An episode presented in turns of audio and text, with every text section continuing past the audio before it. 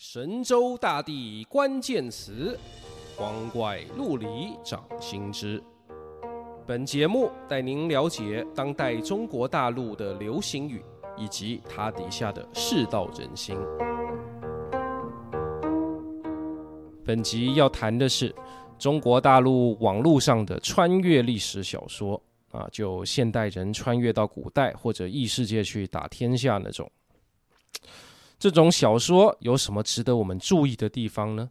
我认为是推演，他会反反复复来推演啊，人才要怎么结交，事业要怎么建立，权力要怎么夺取，政治要怎么改革，战争要怎么打，经济要怎么搞，国际关系是怎样运行，那世界又要怎样才能变好？如此来提供一种像模拟游戏一般的快感。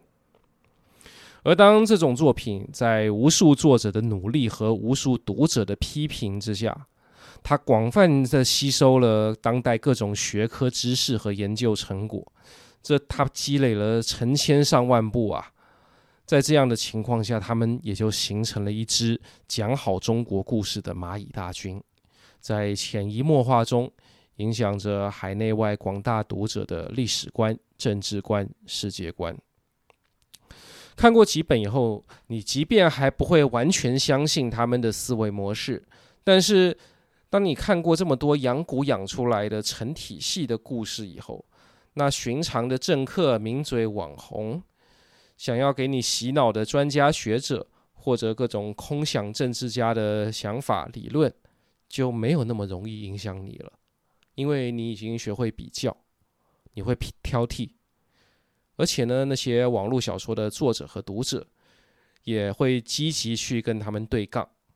你要比理论，我也有理论；你要比细节，我细节比你多几百万字，而且是经过付费阅读市场考验的几百万字。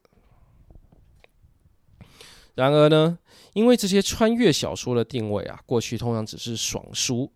或者用早年大陆的流行说法叫 “YY”，对吧？意淫的拼音，意淫小说，这档次比一般的大众小说还低，所以啊，先前很少有人会把他们拿上台面来讨论。但是呢，他们就这么在网上啊，在市场上默默进化到了相当厉害的，甚至可以跟学术论著比肩的程度。所以啊，本集的标题。我说，穿越小说是当代中国文化输出的隐形冠军。那这两天我看到了一则报道，所以这一集我想特别介绍一位作者，他的笔名叫七月新番，本名叫李云帆，就在不久之前，在今年的九月二十七日因肺癌去世了。他的作品有《春秋我为王》、《秦吏》。汉阙、新书、战国明月等几部，最近刚刚在八月又发布一本新书，叫《匡扶汉室》，没想到才写了十六万字就病故了。这位作家生于一九九零年，今年也才三十三岁。他从二零一七年三月开始写作，至今累积的字数是一千两百九十一万左右。啊，是的，我没有念错。一七年三月到二三年九月，写了一千两百九十一万字，平均大概是每天写五千四百字啊，中间还有休息，还有养病，我都没有算啊。这在传统作家来说是一个非常恐怖的产量了。我们很多作家一辈子也没人家这几年写的多。然而呢，这在中国大陆的网络小说行业啊，日更五千字不算什么，日更万字也并不罕见。罕见的是，你能够保持高水准。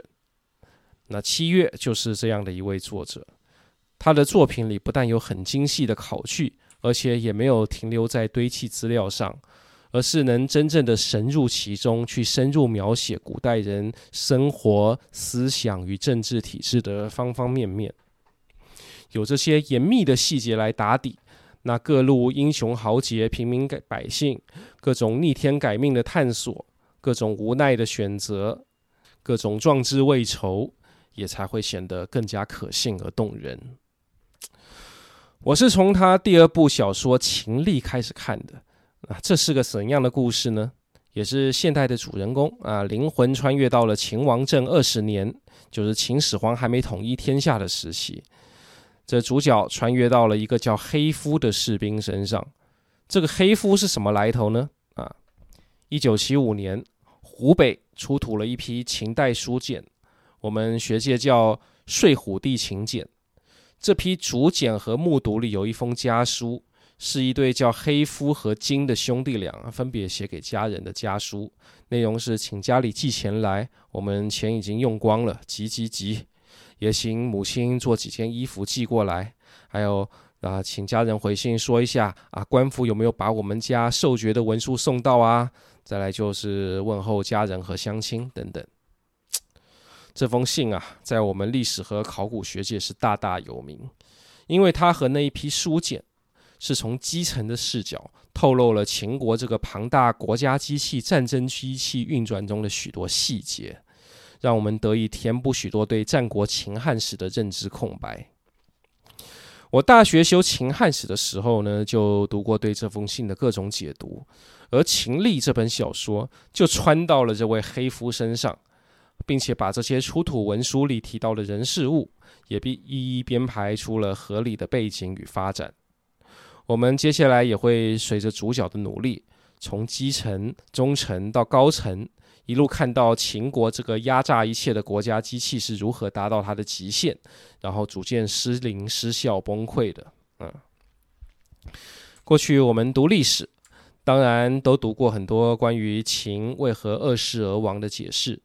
那《秦历》这部小说也没有特别去标新立异，但它就填充了各种令人信服的细节，一般人闻所未闻的细节。当然，爽还是要爽的嘛。传统历史小说。剧情再怎么跑，最终都要收复溯回史史实中的结局。而穿越历史小说则打破了这个限制。那我穿越过来就是要改变历史的啊！然而在时代的局限之下，如果不给你开太离谱的外挂，像是直接开直空门输入一堆现代装备之类的啊，那你能做到多少呢？啊！七月新番的这几部书，就是不多开外挂的硬派穿越。主角带回到古代的只有现代知识，然而也没有厉害到说能在古代搞出工业成革命的程度啊。因此啊，我认为这一派的穿越历史小说其实是传统历史小说的进化版。通常，我们现代人写古代人物，多多少少呢都不免把现代人的思维装到了古人的头脑里去。你也可以考究一点，尽量贴近古人啦。但如果全部人，包括主角，都是古代头脑，这就很难让读者看得爽快。更可能的情况是啊，让读者你看几段就想要骂人或者叹气。很多人读正史的人物传记就是这样。所以啊，作者通常会安排至少一个角色拥有现代或比较靠近现代的头脑。但如果太往现代靠，那又不是历史了，离开历史太远了。而穿越小说就十分光棍地解决了这个问题。我干脆直接把主角写成是肉身或灵魂穿越过去的现代人就好了嘛。啊，这当然不合理。但话说回来，我们大多数人读历史论著和历史小说，期待的本来也就是过去与现在的对话啊，也不免都有相当程度是在做梦嘛。那穿越小说的写法，就是明确画出了一条梦与现实的界限。我是做梦就明摆着做梦，是乱编就明摆着乱编。我是认真严谨的考据，我也明摆着提示出来，接受大家的检验。这样大家看着其实也更舒服。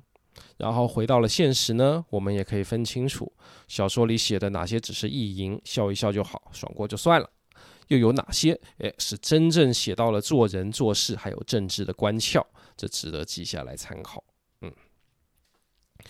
我呢是从二零零三年就开始看这些穿越小说了，早期的一些著名作品啊，穿越到太平天国时期的异时空之中华再起，到明朝初年的明，穿越到北宋王安石变法时期的新宋啊，我都有看。